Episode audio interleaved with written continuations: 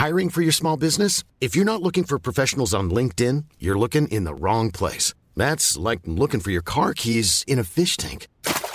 LinkedIn helps you hire professionals you can't find anywhere else, even those who aren't actively searching for a new job but might be open to the perfect role. In a given month, over 70% of LinkedIn users don't even visit other leading job sites. So start looking in the right place. With LinkedIn, you can hire professionals like a professional. Post your free job on linkedin.com slash people today.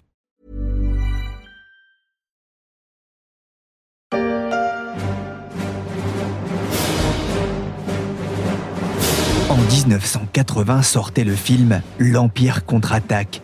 42 ans plus tard, la contre-attaque ukrainienne fera-t-elle vaciller l'empire de Vladimir Poutine? S'il ne faut pas vendre la peau de l'ours avant de l'avoir tué, le repli des troupes russes à l'est de l'Ukraine renvoie, quoi qu'il en soit, le signe d'une fragilité de Moscou et du Kremlin. Je suis Pierrick Fay, vous écoutez La Story, le podcast d'actualité des échos, et aujourd'hui, on va s'intéresser à cette contre-offensive ukrainienne avec Yves Bourdillon de la rédaction des échos et Guillaume Herbeau, photographe, auteur d'un livre émouvant sur un peuple qui se bat pour rester libre et exister. Il fallait y croire et ils y ont cru malgré les pertes que cela implique. Les Ukrainiens ont lancé leur contre-attaque début septembre mais depuis quelques jours, un bouchon semble avoir sauté, comme on peut l'entendre dans ce reportage de TF1. 50 km gagnés en quelques jours dans la région de Kharkiv. La contre-offensive des Ukrainiens semble marquer des points, une vingtaine de localités reprises, assure Kiev. L'armée ukrainienne pilonne, avance et libère de nombreux villages. Ce n'est même plus une contre-attaque, mais une contre-offensive face à une armée russe qui recule parfois en ordre dispersé sur tout le front, malgré les tirs d'artillerie. Dans son article du 13 septembre, Yves Bourdillon, journaliste au service Monde des Échos, écrit La déroute russe continue. C'est comme des dominos. Les forces russes continuent leur retraite précipitée en abandonnant dans la région de Kharkiv au, nord-est, des armes lourdes, chars, munitions, batteries de missiles, même des radars, qu'elles ne prennent pas le temps de, détruire pour qu'elles ne tombent pas intactes aux mains de l'ennemi, comme c'est l'usage. Ce qui fait que la moitié environ des blindés est en état de marche et récupéré par les Ukrainiens, qui plaisantent en disant que le principal fournisseur actuel de matériel militaire d'air, les États-Unis, c'est l'armée russe. On rapporte aussi de nombreuses redditions et refus de combattre, parfois de compagnies entières, et après la débâcle qui a suivi le percement de leur première ligne de défense le 6 septembre, le recul continue mais se fait un peu plus lentement depuis quelques jours, avec les troupes russes repliées sur la rive orientale de la rivière Oskil, mais précisément, les forces ukrainiennes auraient traversé cette rivière euh, jeudi soir, ce qui fait que la région de Kharkiv sera très prochainement entièrement reconquise. L'armée russe recule aussi, quoique de manière moins précipitée, dans la région orientale du Donbass, dont elle occupait la moitié depuis 2014, et dans celle de Kherson, qui est cruciale, car elle contrôle le littoral sur la mer Noire. Et euh, Moscou s'était emparé de cette région sans résistance dès le début de l'invasion, le 24 février. Pour autant, les forces ukrainiennes ont besoin de capitaliser sur cette déroute, mais sans se précipiter. Elles doivent consolider leur position pour ne pas isoler leurs éléments d'avant-garde. Vous voyez des images fortes, hein, comme celle de ces chars russes en débandade qui filent à toute vitesse sur une route cabossée. On peut même voir des soldats qui tombent de ces chars transformés en transport de troupes. L'un d'eux finit même sa course contre un arbre. Yves, je me suis même demandé si c'était pas un, fake tellement euh, cette vidéo est saisissante. Effectivement, certaines vidéos sont spectaculaires à la limite même de l'humour noir illustrant l'ampleur de la débâcle, voire parfois une panique incontrôlable. Bon, dans les vidéos, je préfère le, le flegme presque britannique de soldats russes réalisant que leurs drones d'observation avaient été détournés par des Ukrainiens qui, du coup, savaient où ils se trouvaient, et l'un d'eux a dit eh bien, messieurs, je suggère qu'on foute le camp rapidement. I think if anyone was surprised, uh, just based on the reports that we've seen in terms of the, the Russian military's response, it was probably the Russians. Avez-vous été surpris par la vitesse de la contre-offensive ukrainienne dans la région de Kharkiv? C'est la question posée par un journaliste au responsable presse du Pentagone il y a quelques jours. Pat Ryder explique d'abord Pourquoi il n'a pas été surpris, étant donné la, démonstration d'adaptabilité et de résistance des Ukrainiens, avant d'ajouter Si quelqu'un a été surpris, ce sont probablement les Russes. C'est le moins qu'on puisse dire, Yves Bien sûr, c'est même cette surprise russe qui est surprenante, car à l'heure des satellites, impossible de cacher vraiment des concentrations de troupes comme celle des Ukrainiens à Kharkiv. D'ailleurs, le renseignement russe semble avoir fait son travail. C'est son état-major qui n'a pas voulu en tenir compte, focalisé sur euh, l'offensive au sud. Pour ce qui est de la capacité d'innovation et d'adaptation des Ukrainiens sur le terrain, elle est fondée sur une forte délégation, un pouvoir d'initiative laissé aux sous-officiers qui sont formés au plus proche du terrain, formés à la doctrine militaire américaine, des unités agiles et mobiles, qui contraste avec le fonctionnement russe très centralisé, euh, pas seulement dans l'armée d'ailleurs, très rigide, très hiérarchique, on attend les ordres, on enjolive la situation de peur de se faire engueuler. Voilà, c'est ça la différence. Les guerres sont souvent gagnées par des sergents et des lieutenants. Euh, c'est ça que les Ukrainiens et les Américains ont compris. Et dans l'armée russe, en ce moment, euh, c'est le moral qui s'effondre, les pays qui arrivent en retard, les munitions qui manquent. voilà toute la différence. L'armée russe, qui a d'ailleurs perdu de nombreux généraux depuis le début de la guerre, morts ou prisonniers, on parle d'une contre-attaque, mais il faudrait presque mettre le mot au pluriel. Yves, quelles sont les positions reprises par euh, l'armée ukrainienne? Elle a repris une centaine de villages et, les villes ferroviaires, donc euh, indispensables pour l'approvisionnement en hommes et en matériel de l'armée russe, de Balakleya, de Kupiansk et d'Izium, dans la région de Kharkiv au nord, dans le Donbass, elle a repris les villes de Liman et Starobilsk et n'est plus qu'à quelques kilomètres de celle de Severodonetsk, qui est une ville clé puisqu'elle avait été perdue fin juin après deux mois de combats euh, très intenses. C'était le dernier succès militaire russe. Et dans le sud, elle s'est emparée de Kiselivka, qui est à une quinzaine de kilomètres de la ville de Kherson, qui est euh, la principale ville dont les Russes étaient emparés dès le début de l'invasion et qui donc a un statut politique très important. very shocking, but it's not shock for me because we we began to see the same pictures from Bucha, from the first deoccupied territories. So the same, destroyed buildings, killed people, Et mercredi, le président ukrainien Zelensky était à Izium, ville stratégique reprise aux Russes au sud-est de Kharkiv. C'est lui qu'on entend ici évoquer hein, les stigmates de cette guerre devant des bâtiments détruits. Izium, symbole aussi de la progression ukrainienne. Yves, qu'est-ce qui a modifié le rapport de force entre les deux belligérants? D'abord, euh, l'offensive ukrainienne a été minutieusement préparée pendant des semaines avec une coordination étroite entre artillerie, infanterie et blindés, qui est la clé des succès sur les champs de bataille généralement, et une opération menée de manière tout à fait rapide et audacieuse, avec une percée d'à peine une vingtaine de chars au cœur du dispositif euh, russe. Ça, c'est le premier point. Et le deuxième, c'est que précisément, ce dispositif avait été dégarni pour euh, renforcer la région de Kherson, dont Kiev a claironné depuis deux mois que c'était objectif principal. Et donc l'offensive sur Kherson a joué comme une diversion, mais sans en être une vraiment. C'était une véritable offensive menée d'ailleurs avec plus de troupes qu'au nord, mais qui a fixé les unités euh, russes essentielles et ça a permis de reconquérir la région de, Kharkiv. Tout simplement, Moscou ne croyait pas Kiev capable d'attaquer sur euh, plusieurs fronts. Et puis, il y a un dernier point, c'est tout simplement la motivation des soldats ukrainiens défendant leur pays qui commencent à croire à la victoire par rapport à des soldats russes se demandant parfois ce qu'ils font là, euh, envoyés au front alors qu'on leur avait dit qu'il s'agissait euh, d'exercice ou qu'ils seraient accueillis avec des fleurs, et puis qui maintenant commencent à manquer de munitions. Et je veux être très clair, les sanctions sont faites pour durer. Nous devons être déterminés. Ce n'est pas l'heure de l'apaisement. Et je me tiens ici devant vous, convaincu qu'avec le courage et la solidarité nécessaires, Poutine tombera et l'Ukraine et l'Europe l'emporteront. Ursula von der Leyen a fait une déclaration forte aussi au Parlement européen ce mercredi, rappelant son soutien à l'Ukraine malgré les dissensions qu'il peut y avoir sur les questions énergétiques. L'Europe est restée unie et ferme en soutien à l'Ukraine. Ursula vêtue de jaune et de bleu avant de se rendre à Kiev. La question de la reconstruction se posera un jour avec un coût estimé pour l'instant à 350 milliards de dollars. En attendant, l'armée jaune et bleue avance. Sur les réseaux sociaux, on peut voir hein, les images de, de civils accueillant fraternellement et souvent en pleurs des soldats ukrainiens dans les zones libérées, très loin de l'accueil réservé aux, soldats russes. La question qu'on se pose, Yves, c'est jusqu'où cette armée peut-elle aller? Eh bien, au moins jusqu'à la reprise des territoires perdus depuis le début de l'invasion. C'est ce qui semble plus probable, sauf coup de théâtre, dans les mois à venir, cet hiver ou au printemps, et même si l'effondrement mental et logistique de l'armée russe continue comme on le voit ces derniers jours, ça peut aller vite. Euh, l'histoire montre qu'à partir du moment où on est plus prêt à mourir pour son camarade, une armée s'écroule comme un château de cartes.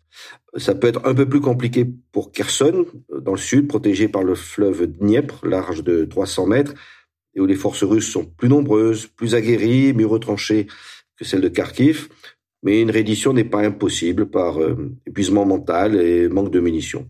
Sur sa lancée, euh, l'armée ukrainienne peut aussi reprendre le Donbass, qu'elle peut attaquer désormais depuis le nord, la région de Kharkiv, Reste la Crimée. Alors ça, c'est plus compliqué. Euh, certes, les bases russes y sont désormais vulnérables aux tirs de missiles ukrainiens, mais Moscou a annexé ce territoire et pourrait donc prétendre que c'est une menace existentielle, justifiant la mise en alerte de ses forces nucléaires même si personne, hormis la Syrie, ne reconnaît euh, la Crimée comme territoire russe, ça ferait monter les enchères et ça serait très compliqué. Sur les réseaux sociaux, les, soutiens au Kremlin évoquent une stratégie russe de repli sur le Donbass pour laisser venir à eux les Ukrainiens avant de frapper fort. L'idée d'une retraite victorieuse, qu'est-ce que vous en pensez? Oh, bah c'est risible.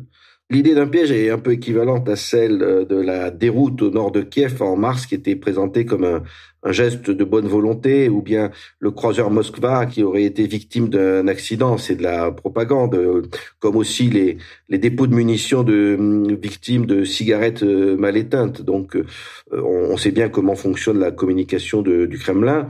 Il faut bien voir que la stratégie du recul pour piéger l'adversaire, ça, arrive dans la guerre, hein, mais ça ne marche que dans des terrains très particulier. Quand l'offensive étire les lignes d'approvisionnement adverses sur une longue distance et qu'on dispose de moyens aériens pour les frapper, euh, par exemple l'Afrique du Nord en 1942, et puis il faut pas qu'il y ait des bois ou des montagnes pour permettre euh, aux attaquants de se barricader euh, et de se protéger de la contre-attaque. C'est pas du tout le cas ici. Donc, en fait, tout simplement, si Moscou avait les moyens de frapper fort, bah, tout simplement, il aurait contré l'offensive dont le coût aujourd'hui pour lui en matériel perdu et en morale des troupes est vertigineux.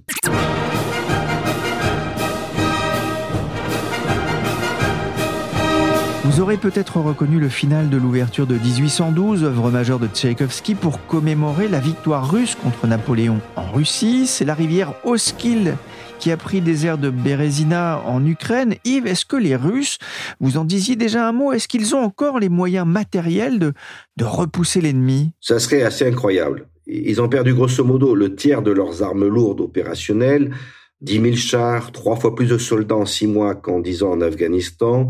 Ils ont montré des déficiences dans la logistique, la motivation, le commandement. Ils n'arrivent plus à prendre la moindre initiative depuis deux mois et ils sont un peu comme un boxeur dans les cordes, loin d'être KO debout. Euh, ils ont aussi épuisé les trois quarts de leur stock de missiles de croisière, sans possibilité d'en reconstituer, faute de microprocesseurs. L'aviation n'ose plus pénétrer dans l'espace aérien ukrainien qu'à raison d'une quinzaine de sorties par jour. Et quant à la flotte, euh, c'est à peine exagéré de dire qu'elle joue un rôle purement décoratif euh, depuis le début. Alors bien sûr, il y a encore des réserves, en théorie 10 000 chars, mais la majorité n'est plus opérationnel. L'armée peut s'appuyer sur un très gros stock d'obus et de missiles, quoique peu précis et souvent déficient. Voilà, c'est à peu près ce qui lui reste. Pour ce qui est des hommes, euh, elle rencontre des difficultés de recrutement de volontaires. Désormais, on va jusqu'à 60 ans, on prend même des repris de justice, ce qui fait qu'à Moscou, on demande désormais une mobilisation générale, la réquisition de millions de jeunes gens, ça serait très impopulaire et surtout, ça ne changerait sans doute pas grand-chose sur euh, le front de bataille parce que même le groupe de mercenaires Wagner l'a reconnu, ces gens-là n'ont aucune formation militaire, seraient démunis en armes lourdes face aux armes modernes fournies par les Occidentaux, ça serait tout simplement de la chair à canon. Des mercenaires de Wagner, hein, justement, qui fustigeraient sur leur chaîne Telegram le commandement de, l'armée russe, hein, c'est ce que j'ai pu lire dans Courrier International. Vous parliez notamment un symbole hein, aussi de, de cette perte de pouvoir et de puissance de l'armée russe, c'est euh, la destruction de la première tank armée de la garde? Oui, effectivement, cette unité euh, très prestigieuse euh, depuis 1944 à peu près a été détruite. Alors au sens militaire, ça ne veut pas dire qu'ils ont tous été tués ou que tous les chars ont été perdus, mais disons qu'ils ont subi des pertes tellement importantes, probablement la moitié, qui fait qu'elle n'est plus opérationnelle et qu'elle va probablement être devoir être redéployée euh, pour compléter d'autres unités. Donc une unité de cette taille-là et de ce niveau, puisque c'est une unité d'élite détruite, c'est sans équivalent pour l'armée russe depuis 1944. Ça illustre le revers. Euh, cette unité a perdu une centaine de chars euh, dans la seule journée de, lundi. Yves, quelles conséquences cela peut-il entraîner à, Moscou? Si la Russie perd la guerre, ou du moins si elle perd tous les territoires conquis depuis le début de l'invasion, les dirigeants pourront et le peuple pourront se dire ben, tout ça pour ça et le faire payer à Poutine. C'est à peu près toujours ce qui se pratique quand un régime dictatorial perd une guerre. Souvenez-vous par exemple des Malouines pour l'Argentine, la Serbie au Kosovo. Parfois, ça prend un peu de temps, mais ça finit inévitablement par faire porter la responsabilité de l'humiliation au, dirigeant qui a pris la décision. Donc, soit par un coup d'État en bonne et due forme, même si ça fait pas partie des traditions russes, il y en a eu un seul réussi euh, depuis 1917 contre Khrouchtchev en 1964, après l'humiliation de la crise de Cuba, soit par une illumination euh, physique discrète, euh, il n'y a pas que les oligarques qui peuvent tomber des, fenêtres. Une révolution, j'y crois pas en revanche, ne serait-ce que parce que la majorité du peuple russe, pour l'instant, était euh, favorable à, cette guerre. En revanche, les dirigeants peuvent décider de mettre Poutine sur le côté. En tout cas, je vois mal comment Poutine et sa doctrine de vassalisation de ses voisins pourrait survivre à un tel désastre euh, géopolitique, puisqu'il faut constater non seulement l'humiliation de l'armée russe, mais aussi la perte de ses débouchés économiques en Occident, avec peu d'alternatives hormis en Chine, et au risque d'une vassalisation euh, par Pékin. Et surtout, cette humiliation de ce qui était considéré comme la deuxième armée du monde par un pays qui, à huit ans, comptait à peine deux divisions opérationnelles. Donc on peut commencer à penser à l'après-Poutine qui verrait vraisemblablement, on va essayer d'être optimiste, arriver au pouvoir des dirigeants euh, pas moins nationalistes et occidentaux que lui, mais qui au moins devraient se dire, bon, c'est plus la peine d'envahir des voisins, ça a coûté trop cher à notre prédécesseur, on va arrêter les frais.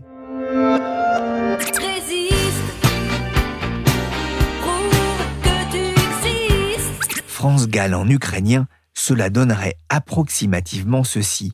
Protistoyati, dovesti, chotuiznouyesh. Il faudra que mon collègue Guillaume Tac, correspondant des échos à Kiev, me donne des cours. Résister et exister, c'est ce que fait la population ukrainienne depuis six mois et l'invasion russe, et même avant, puisque la guerre sévit dans le Donbass depuis maintenant huit ans. Résister et exister, quand on sait que le projet avoué de Vladimir Poutine était bien de détruire l'Ukraine jusque dans sa culture.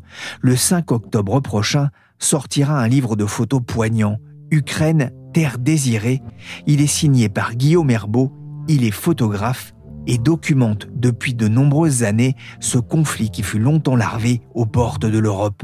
Bonjour Guillaume Herbeau. Bonjour. Vous êtes photographe lauréat du prix World Press Photo 2022 pour votre travail en Ukraine, un pays que vous labourez avec votre appareil photo depuis 20 ans.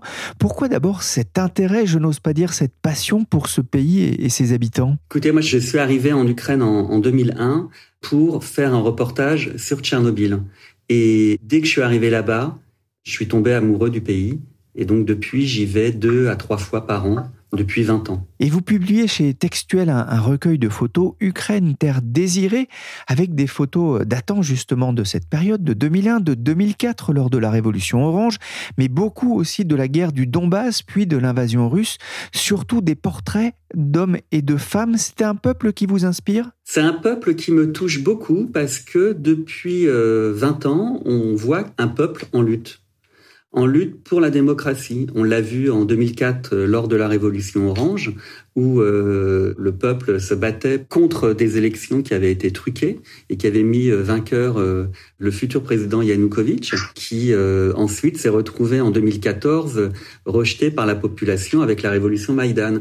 Et donc en fait, moi j'ai vu un pays vouloir rentrer dans la modernité, dans la démocratie, est toujours en lutte. Est-ce que vous êtes surpris justement par cette capacité de résistance des Ukrainiens? Ben, En fait, c'est très partagé. Je suis pas surpris parce que déjà la guerre de l'invasion russe euh, depuis février 2022, euh, elle n'est pas arrivée comme ça. Elle était là depuis 2014, euh, et donc j'ai vu quand même des gens sur la ligne de front depuis 2014 qui se battaient et qui étaient toujours dans le combat.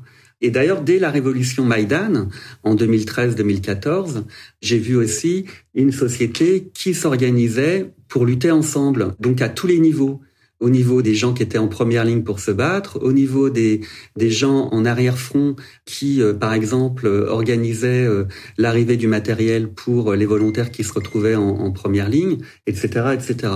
Donc, euh, ça ne m'étonne pas, en fait. Après, ce qui m'étonne toujours, c'est la force des Ukrainiens c'est quelque chose qui me frappe, qui me touche parce que il faut quand même euh, imaginer la violence provoquée par les Russes, les bombardements quotidiens, les massacres perpétrés par l'armée russe et en face des civils qui continuent à croire en leur pays, en la liberté et dans leur combat. Au moins 25 morts, dont deux enfants et une trentaine de blessés.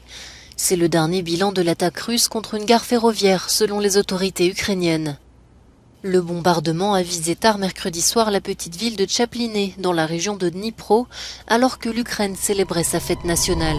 La guerre qui tue aussi euh, des civils innocents, comme on peut l'entendre dans ce reportage d'Euronews. Dans votre livre, on peut découvrir euh, les photos d'un temps qui semble lointain, celles de vacanciers à Odessa, mais on peut voir aussi des photos prises bien avant 2014 et la guerre du Donbass, de jeunes Cosaques s'entraînant au tir, de jeunes filles qui veulent faire renaître la cause des Amazones. Il y a aussi ces photos de parades militaires en Crimée.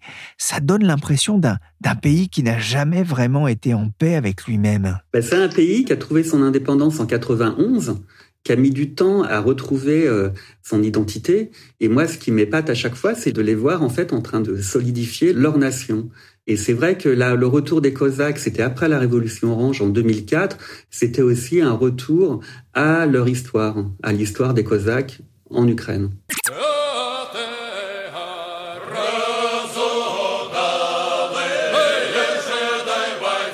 Il y a une photo qui fait la couverture de votre livre. Elle dit bien plus qu'un long discours.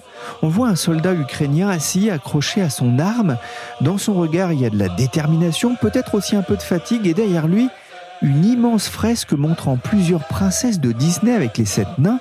Comment est-ce que vous avez pris cette photo C'était euh, à Avdivka, une ville dans le Donbass, qui est euh, sur la ligne de front, qui est une ville euh, très stratégique. Et c'était en 2017. Quand je suis arrivé dans la ville, il y avait des bombardements tout autour et dans la ville, on entendait des tirs constamment. Et c'est un officier de presse qui était installé dans une ancienne école pour jeunes enfants. Et leur dortoir était dans cette classe avec ces fresques de Walt Disney. Et d'ailleurs, ce qui était drôle, c'était qu'on voit Blanche-Neige, en fait, avec les sept nains, et dans cette chambre, ce dortoir, il y avait sept lits. Donc, il y avait sept soldats qui dormaient dans cette chambre. C'était quand j'ai vu euh, la salle, quand j'ai vu les hommes en armes, je me suis dit qu'il y a étonnamment une contradiction entre euh, la guerre et derrière euh, ces images de paix ou de rêve. En vous écoutant, il, m'est venu une image en tête, celle du tableau de Delacroix, La liberté guidant le peuple. Pourquoi vous me dites ça? Non, mais c'est un peu cette impression aussi qui se dégage de cette photo et puis de, de nombreuses photos du livre lorsque vous parlez d'un finalement d'un pays qui se bat pour euh, la liberté. Eh bien, c'est vrai que la représentation de la liberté via Delacroix, dans mon travail, elle est assez omniprésente parce que d'ailleurs, euh, dans ma représentation du monde, c'est vrai que les peintures de Delacroix sont quand même toujours dans ma tête. Et j'essaie, quand je photographie, de faire des échos à de la peinture parfois. Et donc, c'est parfois, je retrouve des symboles qu'on voyait dans les peintures de Delacroix, je les vois dans la réalité. Vous avez photographié aussi la guerre dans le Donbass qui durait depuis huit ans avant l'invasion russe, avec aussi ces photos d'enfants hein, qui apprennent tôt à se battre, comme cette petite fille avec son treillis, un t-shirt rouge avec un panda dessus et armée d'un pistolet mitrailleur. C'était une région hors du temps, hors d'Europe, une guerre oubliée? C'était une guerre oubliée. Je pense que dès 2017, on a commencé totalement à oublier, même avant, à oublier cette guerre. Et c'est pour ça que j'essayais, moi, de mon côté, de revenir chaque année et de faire des reportages qu'on pouvait voir dans la presse pour justement euh, ne pas oublier ces gens qui euh, vivaient sur la ligne de front et qui chaque jour avaient peur de mourir juste parce qu'ils sortaient de chez eux. Nous sommes aux portes de Kiev et dans le ciel, une dizaine d'hélicoptères de combat russes prennent d'assaut l'aéroport international d'Ostomel, à 30 km à peine de la capitale. Qu'est-ce que vous avez ressenti le, 24 février, le jour de, l'invasion russe? Bah, J'ai été effondré. Alors j'ai été d'un côté euh, extrêmement... Euh, moi j'étais à Kiev en début février. Je voyais déjà les civils se préparer euh, au combat, mais il y avait quelque chose de... On ne savait pas si les Russes allaient vraiment attaquer, et même on se disait, ça serait une erreur stratégique énorme d'attaquer l'Ukraine et donc on se disait c'est du bluff. Et quand Poutine a décidé de l'invasion euh, de l'Ukraine, moi j'ai été euh, effaré, choqué et je pensais beaucoup à mes amis ukrainiens qui étaient à Kiev et ailleurs, qui euh, subissaient les bombardements, qui avaient leur vie de changer totalement en quelques heures, qui étaient réfugiés dans les caves, qui se cachaient dans les caves et qui après ont dû fuir leur pays pour protéger leur famille. Donc j'ai été effaré. Le livre se termine sur les photos de l'après-invasion, photos prises en mai et juin dernier à Boutcha, à Kiev, à Kharkiv, des images de désolation. Qu'est-ce que vous avez pensé lorsque vous avez remis les pieds sur place? Je suis retourné en mai-juin euh, en Ukraine et je voulais vraiment voir euh, les territoires que j'avais connus avant l'invasion pour constater les dégâts. Et c'était étonnant parce qu'il y avait des lieux que je ne reconnaissais plus ou des lieux qui m'était familier parce que je passais, euh, par exemple, quand je quittais euh, Kiev pour aller à Tchernobyl, je passais par Boucha et Irpin, mais c'était des lieux que je ne regardais pas, qui ne m'intéressaient pas à l'époque. Et c'était euh, assez choquant, en fait, de voir ces territoires qui ne me frappaient pas au départ et qui étaient complètement détruits. Et l'autre chose qui m'a frappé, c'est qu'on voyait bien que Irpin, Boucha, ces banlieues de Kiev étaient des banlieues de la classe moyenne et supérieure, et qu'on voit aussi qu'il y a eu un acharnement de la part des troupes russes pour détruire cette classe qui se tourne vers la démocratie. Vous avez pu rencontrer les, les habitants sur place? J'ai rencontré quelques habitants qui commençaient à revenir et qui avaient un désir de parler, qui avaient des proches qui avaient été tués et torturés, particulièrement à Boucha. J'ai rencontré aussi des gens qui avaient fui à Kiev et qui étaient d'Irpine et qui revenaient voir leur maison euh, détruite ou leur appartement détruit. Certains, en fait, ont eu la vie sauve parce que, euh, par chance, euh, quand les Russes ont envahi l'Ukraine et ont envahi ces villes, ils étaient au travail à Kiev et ils n'ont pas pu revenir dans leur maison. Un dernier mot, en 2019, vous avez photographié le président Zelensky. On le voit avec un pull noir et vert devant une teinture, regardant par la fenêtre.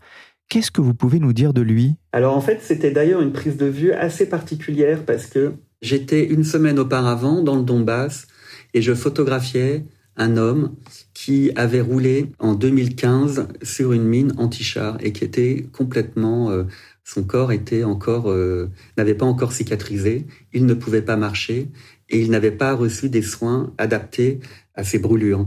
Et quand en fait j'ai rencontré euh, le président Zelensky, et quand je faisais la photo, je lui racontais l'histoire de cet homme, en lui disant à la fin, je trouve que c'est lamentable qu'il n'ait pas eu des soins d'une chirurgie militaire pour le sauver. Et à la fin de la prise de vue, le président Zelensky m'a demandé le numéro de téléphone de cet homme. Il l'a appelé et une semaine après, une délégation est venue le voir pour commencer des soins adaptés. Et quelques années après, donc en 2021, cet homme pouvait euh, de nouveau marcher. En voyant la réaction de Zelensky, je me suis dit, c'est un homme qui est vraiment concerné par la vie des gens. Et euh, contrairement à ce qu'on pouvait voir durant les élections présidentielles de je ne sais plus quelle année, mais où il a été élu président, où on se demandait qui était cet homme, ce comédien, ce comique, on se demandait au départ s'il n'était pas un peu euh, une marionnette. Et eh bien quand je l'ai vu en 2019, je me suis dit non, cet homme n'est pas une marionnette, il a quelque chose de très fort en lui.